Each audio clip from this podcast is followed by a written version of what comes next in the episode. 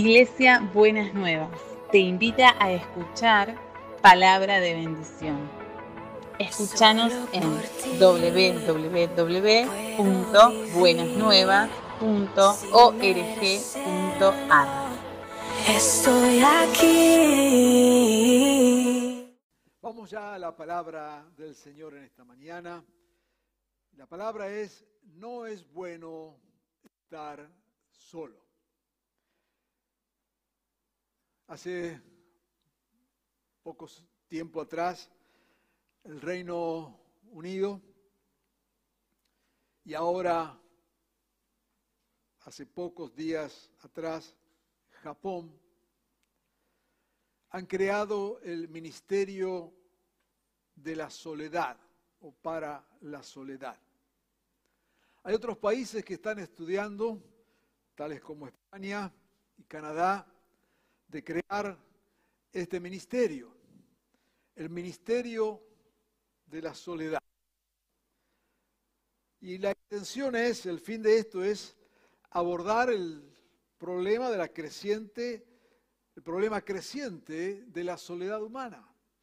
Interesantemente, esto lo están haciendo en contextos donde uno diría son sociedades avanzadas, han solucionado gran parte de los problemas que tiene el resto de la humanidad y sin embargo son ellos los que hacen punta en esto de dedicar esfuerzos al punto tal de armar un ministerio de gobierno dedicado al tema de la soledad. Se ha transformado en una verdadera crisis humanitaria. En Japón el año pasado, 2020, batió todos los récords de su historia de suicidios. Más de 20.000 personas se quitaron la vida en Japón solamente durante el año pasado. Pero somos conscientes de que no es solamente en esos contextos, sino que hay una cultura del aislamiento no hemos llegado a este punto de casualidad. Aquí en Buenos Aires, aproximadamente el 50% de las propiedades que están en alquiler son alquiladas por personas que viven solas. Esta tendencia al individualismo ha ido creciendo. Lo vemos lo que pasa con los niños y adolescentes en nuestro tiempo ahora encerrados allí en su iPad o en su teléfono, aislados totalmente del resto del mundo que los rodea. Si eso estamos sembrando ahora en los niños y adolescentes, imagínese cuando venga el tiempo de cosechar. La pandemia, entre muchas cosas que nos ha enseñado, tiene que ver también con esto de estar aislados. Y la contracara de esto es lo difícil que ha sido para muchos vivir juntos, vivir con otros, aunque era su propia familia, aunque era parte de su entorno familiar. Sin embargo, hasta ahora venían usando la casa como una especie de hotel, ¿no es cierto?, que se encontraban quizás para cenar o cuando despertaban al desayuno, y ahora la obligación de convivir muchos la convivencia prácticamente imposible. La soledad afecta entonces todas las áreas de la vida. Afecta a la familia, como acabamos de decir, que están juntos pero desconectados, sin diálogos, sin conexiones emocionales. Afecta también la vivencia de la fe. Una de las tendencias que hemos visto en los últimos tiempos es esa idea ¿eh? de que, bueno, yo prefiero vivir mi fe de manera individual, solo, aislado, no hago mal a nadie, si tengo que mandar alguna ofrenda la, envío para ayudar, pero no me vengan a de juntarnos en una iglesia ¿eh? por las razones que fueran. Pero hay toda una tendencia justificada o no. No estoy hablando de las justificaciones que podemos tener, ya abordaremos en, en unos minutos. No estoy hablando de las justificaciones, pero hay una tendencia a mantenernos aislados, a procurar estar solos. Mm, Cuanto menos contacto con otros, casi eh, mejor. Muchas veces lo hacemos por opción, queremos estar solos y no queremos que nadie nos moleste. Otras veces las mismas situaciones nos han llevado a esas circunstancias. Pero ¿qué dice la palabra del Señor? Si queremos de alguna manera, y esta palabra en este día tiene que ver con aquellos que están solos o que se sienten solos o que se reconocen solos o que están padeciendo de esa soledad por las razones que fueran. La palabra de Dios nos dice algunas cosas en cuanto, en cuanto a nuestra soledad.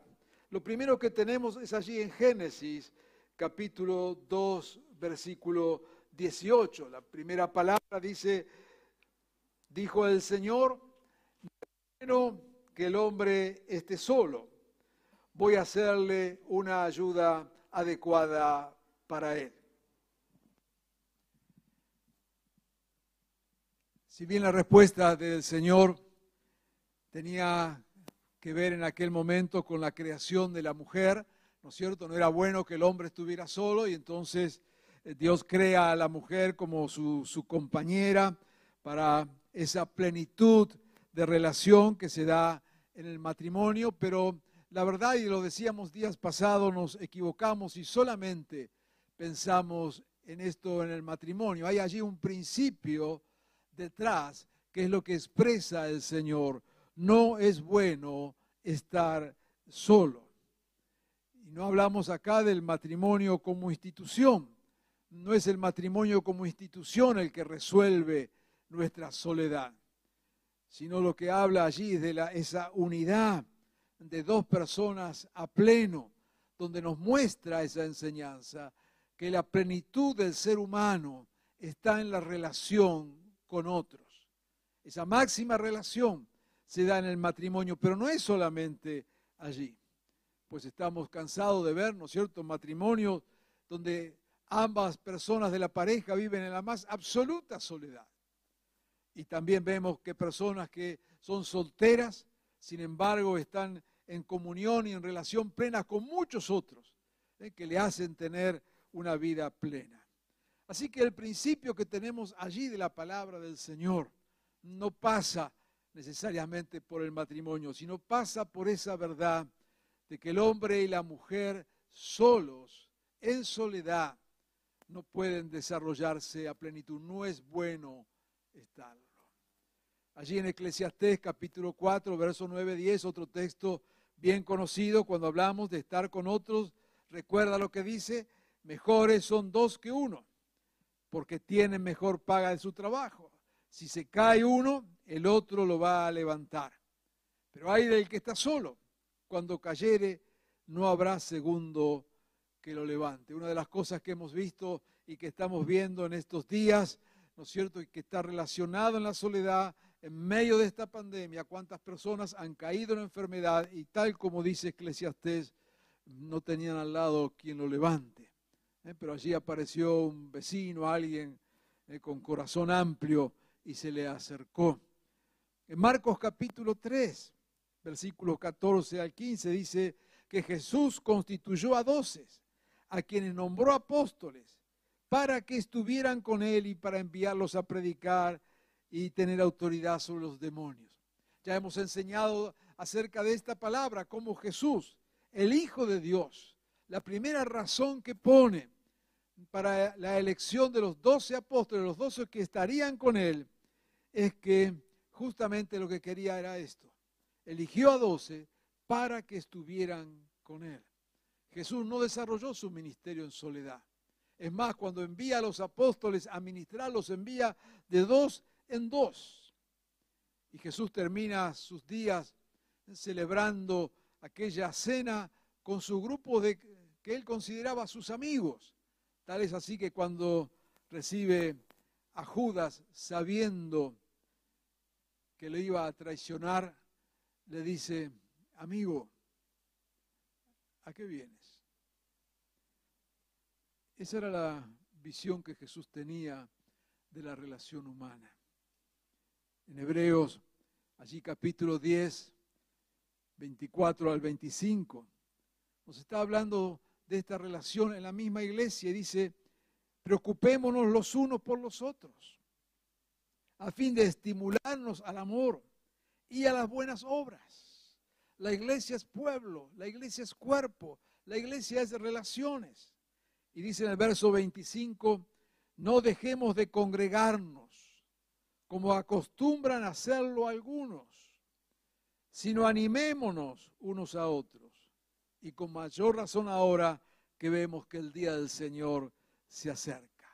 Dice aquí el texto, animémonos mutuamente y no dejar de congregarnos. No es la cuestión de congregarnos por una costumbre religiosa, no es para cumplir con un rito, no es porque apreciamos la institución, sino porque hay una dimensión espiritual que nos perdemos cuando estamos aislados y cuando estamos en soledad. Entendemos que esto solo, este es el propósito de Dios. Entendemos que esto es lo que Dios desea y si Dios lo desea y su propósito es lo mejor para nosotros. Pero también entendemos que hay situaciones que nos han llevado a esa soledad. Permítame que avancemos en la palabra del Señor. Y vamos a leer en Primera Reyes, capítulo 19, versículo 1 al 18. Yo a este texto le llamo Elías y el ministerio de la soledad, ¿no es cierto? Este ministerio que quieren crear ahora. Dice allí en Primera Reyes 19. Acab le contó a Jezabel todo lo que Elías había hecho y cómo había matado a todos los profetas a filo de espada. Jezabel era, se oponía al pueblo de Dios. Mm, y Acab, una persona de buena relación con ella, le viene y le cuenta lo que Elías acababa de hacer. Entonces Jezabel envió un mensajero a Elías para decirle, que los dioses me castiguen sin piedad si mañana a esta hora no te he quitado la vida como tú serás quitado a ellos. Acababa de matar 450 profetas. Elías se asustó y huyó para ponerse a salvo. Cuando llegó a Berseba de Judá, dejó allí a su criado y caminó todo un día por el desierto. Llegó a donde había un arbusto se sentó a su sombra con ganas de morirse. ¿Te sentiste así alguna vez? Estoy harto, Señor, protestó. Quítame la vida, pues no soy mejor que mis antepasados. Luego se acostó debajo del arbusto y se quedó dormido. De repente un ángel lo tocó y le dijo, levántate, come. Elías miró a su alrededor y vio a su cabecera un panecillo cocido sobre carbones y calientes y un jarro de agua. Comió, bebió y volvió a acostarse. El ángel del Señor regresó y tocándolo le dijo, levántate, come, porque te espera un gran viaje. Elías se levantó, comió y bebió y una vez fortalecido por aquella comida, viajó 40 días y 40 noches hasta que llegó a Oreb, el monte de Dios. Y allí pasó la noche otra vez en una cueva. Más tarde la palabra del Señor vino a él. ¿Qué haces aquí, Elías? Le preguntó.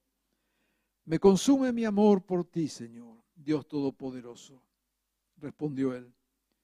Los israelitas han rechazado tu pacto han derribado tus altares, a tus profetas los han matado a filo de espada. Yo soy el único que ha quedado con vida y ahora quieren matarme a mí. El Señor le ordenó, sal y preséntate ante mí en la montaña, porque estoy a punto de pasar por allí. Como heraldo del Señor vino un viento recio, tan violento que partió las montañas e hizo añicos las rocas.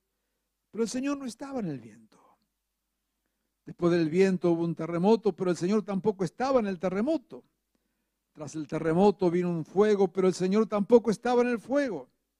Y después del fuego vino un suave murmullo. Cuando Elías oyó, se cubrió el rostro con el manto y saliendo se puso a la entrada de la cueva.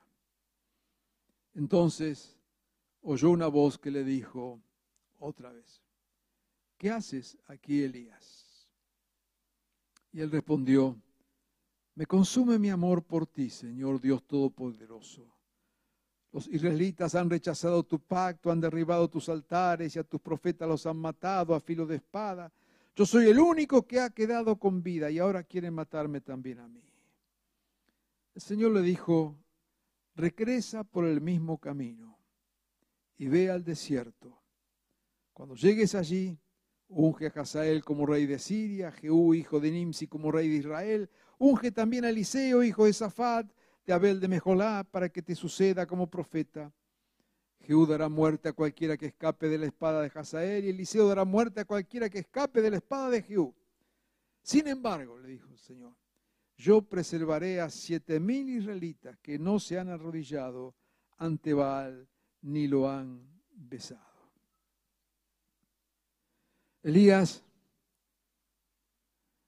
acababa de tener enormes victorias. Había sido el instrumento de Dios, el profeta del Señor en medio de una sequía atroz, profetizando de que Dios iba a enviar agua y Dios envió lluvias abundantes. En aquel contexto vienen los profetas de Baal, se burlan de él, lo hostigan y sin embargo Dios responde a la oración de Elías. Elías hace que capturen a esos 450 profetas y los matan. O sea, acababa Elías de tener eh, triunfo en las batallas, acababa de ser instrumento de Dios de un tremendo milagro. Dios lo estaba usando, Dios lo estaba usando con poder, Dios lo estaba bendiciendo. Y en medio de semejante bendición, Elías entra en una depresión. Y cuando Dios viene a él y le dice, ¿qué te está pasando? La respuesta de él es, mira Señor, lo que yo acabo de hacer por este pueblo, lo que yo acabo de invertir en tiempo, en recursos, en energías a favor de este pueblo. Arriesgué mi propia vida matando a los falsos profetas, pero este pueblo insiste en estar lejos de ti, este pueblo insiste en darte la espalda, incluso algunos ahora hasta me quieren eh, matar, Señor, y ahí está esta expresión. Señor, estoy harto, estoy harto, Señor. Estoy harto de haber usado mi fuerza para algo y que nadie la reconoce. Estoy harto, Señor, de estar con este pueblo que no entiende nada. Estoy harto, Señor, de este pueblo de que a pesar de los milagros que hago a favor de ellos, sin embargo me quieren matar. Estoy harto, Señor, de los traidores, de los que me han dado la espalda. Estoy harto, Señor, de estos necios que no entienden nada. Señor, estoy harto.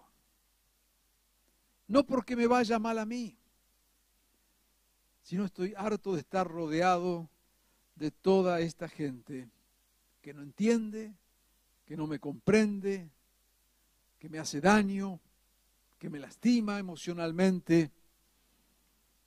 Estoy harto, Señor. Quizás más de uno, podríamos tener o ha tenido o tiene estas expresiones de Elías. Estoy harto de mi familia. Algún joven dirá, estoy harto de mis padres que no me comprenden. Estoy harto de mi esposo y de mi esposa. No importa cuántos años llevamos juntos, ya no nos soportamos. Estoy harto de mis hijos en rebeldía. Estoy harto de mi cuñado, de mi cuñada. Estoy harto de mis abuelos enfermos. Señor, déjame morir, prefiero estar solo. Pasa esto mucho a fin de año, ¿no es cierto? En las fiestas de Navidad, fin de año. Cuando se produce esa crisis emocional y dice, ¿para qué voy a estar con una familia de la cual estoy harto. Todo lo que hice por ellos no sirvió de nada. No entienden. Déjeme solo, prefiero estar en soledad. Estoy harto, Señor, de mi trabajo. No me consideran, no me honran, no me valoran. Todo lo que hago no sirve para nada. Déjame solo, Señor. No aguanto más a nadie. Estoy harto, Señor, de la gente, de los que yo supuse que eran mis amigos y resultaron no ser tanto, de los que me traicionaron, de los que se olvidaron, de los que me abandonaron. Señor, déjame solo. Estoy harto. Señor, estoy harto de la iglesia. Estoy harto de los cristianos. Son unos caretas, me traicionaron, son hipócritas, me lastimaron, hirieron mi persona, hirieron mi fe. Estoy harto. Y fíjese que en este listado que podríamos agregarle, hartazgos, son todas situaciones ciertas. No estamos inventando nada. No estamos creando situaciones. Son situaciones ciertas y verdaderas que nos hieren, nos lastiman y nos hacen pensar que mejor es estar solo cuando entendemos por el otro lado el proyecto divino, no es bueno estar solo. Y en medio de esas situaciones, cuando Dios aparece, dice, Elías, ¿qué haces ahí? ¿Qué estás haciendo? ¿Por qué estás ahí? ¿Por qué estás metido en esa soledad adentro de esa cueva? ¿Qué, estás haciendo? Dios no cuestiona las razones. Dios no se pone a discutir con Elías acerca de la verdad que justificaba su acción. Todo lo contrario, simplemente apela a él y le dice, ¿qué estás haciendo? ¿Qué estás haciendo? ¿Dónde estás? Una manera de llamarle la atención. Quizás Dios en esta mañana, en este momento, te está hablando a través de, esta palabra. Te dice, ¿qué haces allí? Juan, Roberto, Miguel, ¿qué haces ahí? Ana, Sofía, Claudia, quien sea. ¿Qué haces ahí? Y Dios comienza a obrar. Y dice que Elías mira a su alrededor y encuentra allí que el Señor le había provisto de pan caliente y agua. Déjame decirte en esta mañana, en nuestra soledad, aparece la gracia de Dios y la fuerza que viene de Dios. En nuestra soledad aparece eso que algunas versiones traducen como el silbo apacible, ese, ese sonido apacible que escuchó Elías. No era el viento, no eran truenos, no eran relámpagos, sino que de una manera muy apacible el Señor se le acercó a él. No es con el gran poder, es de una manera suave en que Dios se acerca a abrazarnos.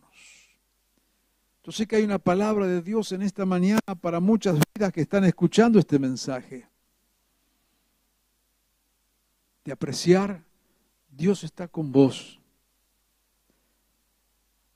No cuestiona las razones por las cuales estás solo. No cuestiona las razones por las cuales decidiste aislarte y por la cual pensás que estar solo es mejor, cuando sabes internamente que estar solo no es bueno. Cuando en tu propia vida y en tu propio sentimiento sabes que no es bueno estarlo, que tenés razón. Pero Dios viene y te dice, no podés estar ahí. ¿Qué haces ahí? Yo quiero invitarte a que puedas en este momento sentir la fuerza de Dios, que Dios está de tu lado.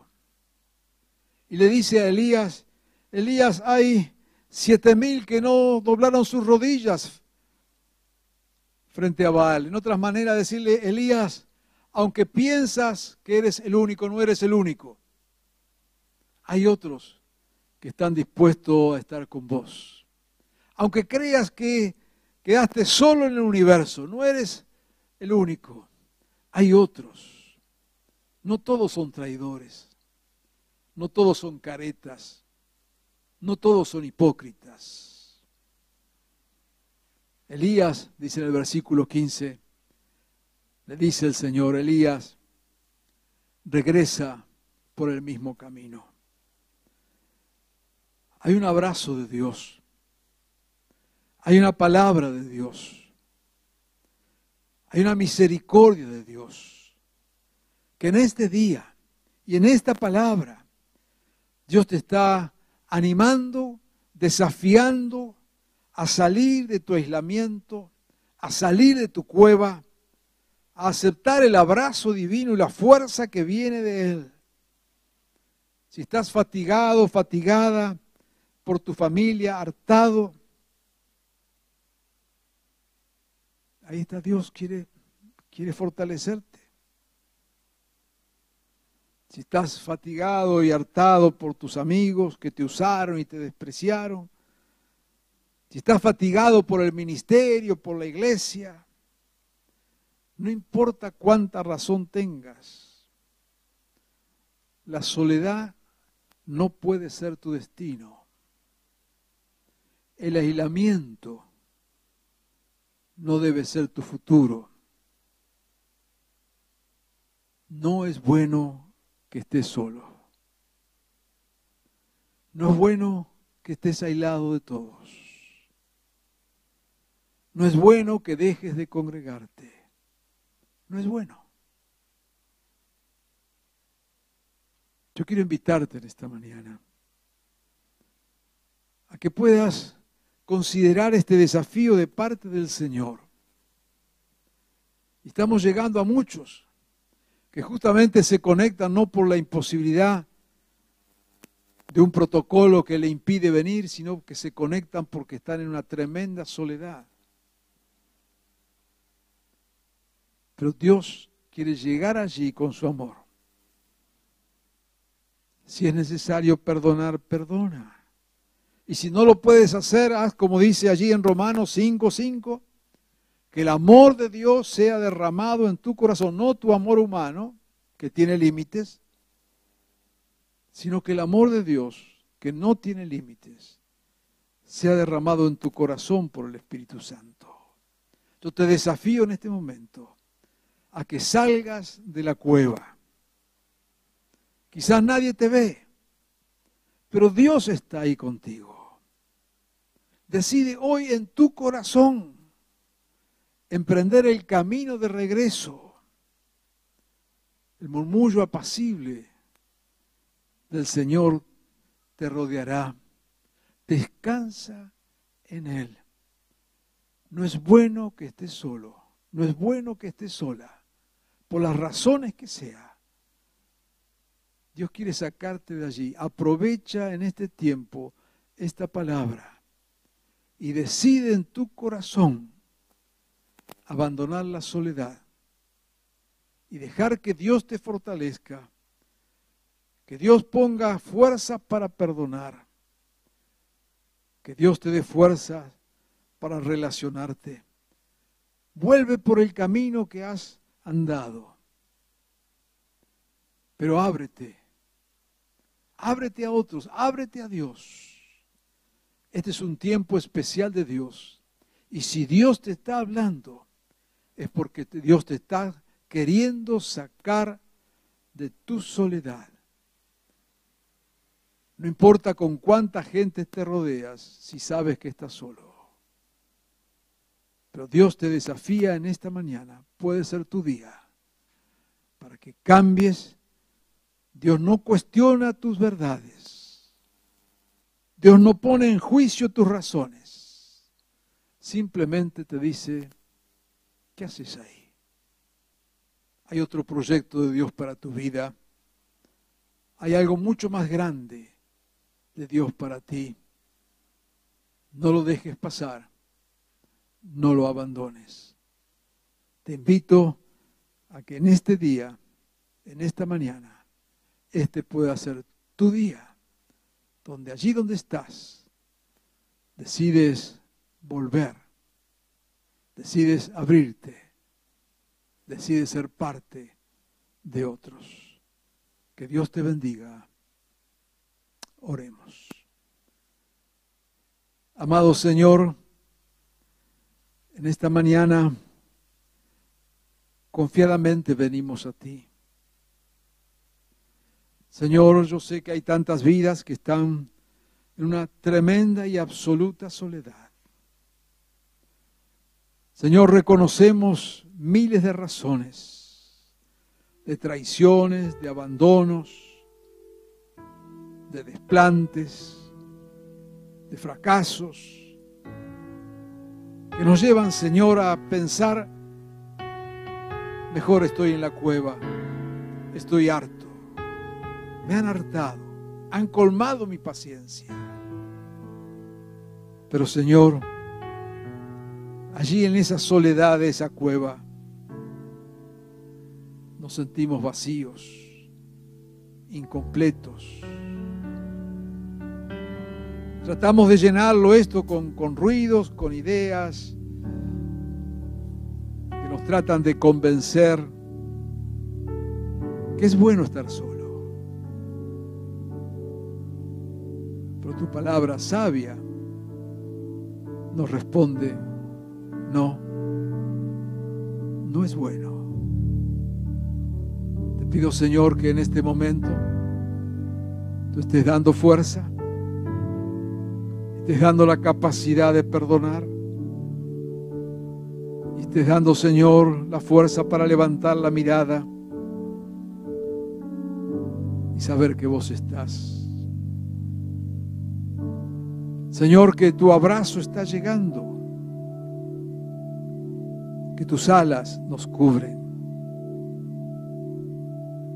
Danos ojos, Señor para ver lo que está a nuestro lado, para ver aquellos siete mil que no se inclinaron ante Baal. Que no es verdad que todos son iguales. Que no es verdad que todos son malos, que todos son traidores. No es verdad. Señor, trabaja en nuestro corazón y te pido, Señor, en esta mañana, que a través de la gracia y el poder de tu Espíritu Santo, estés sanando estos corazones heridos, estés restaurando estas vidas en soledad y puedan abrirse a ti y dejar que tú puedas sanarles, restaurarles, hacerlos partícipes, sacarlos de su soledad. Señor, extiende tu mano en este momento y haz tu obra en cada uno de nosotros. En tu nombre Jesús. Amén.